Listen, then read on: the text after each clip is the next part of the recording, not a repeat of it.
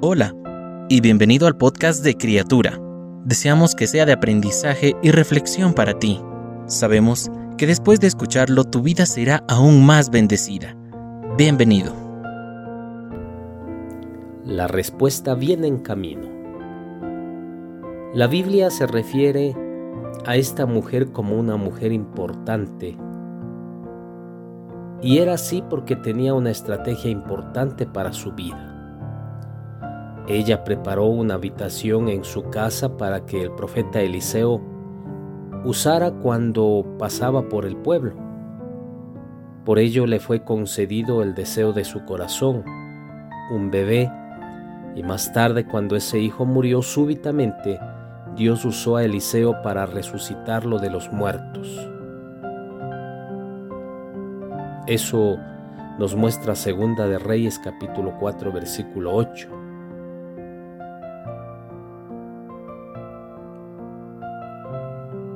Nota tres detalles en la historia de esta mujer.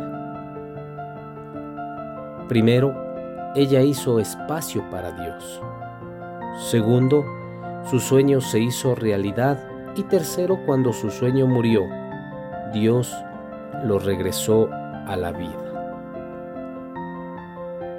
Cuando su hijo murió, probablemente los vecinos le dijeron, se acabó todo, debes enterrarlo. Sin embargo, ella se negó a aceptar las opiniones de personas incrédulas, ni discutió su situación con aquellos que no estaban cualificados para ayudarla. Ten cuidado con quién te abres en una crisis. Asegúrate de que conocen a Dios y que sus palabras se alinean a las de Él. Esta mujer creía que si Dios lo había empezado, Él podía terminarlo. Si Él lo había hecho, Él podía arreglarlo. La Biblia dice que Eliseo se tendió sobre el cuerpo del niño muerto y su cuerpo comenzó a entrar en calor. Pero este niño necesitaba más que calor corporal, necesitaba vida. Así que Eliseo se tendió sobre él otra vez y entonces regresó completamente a la vida. En esto hay una lección para ti.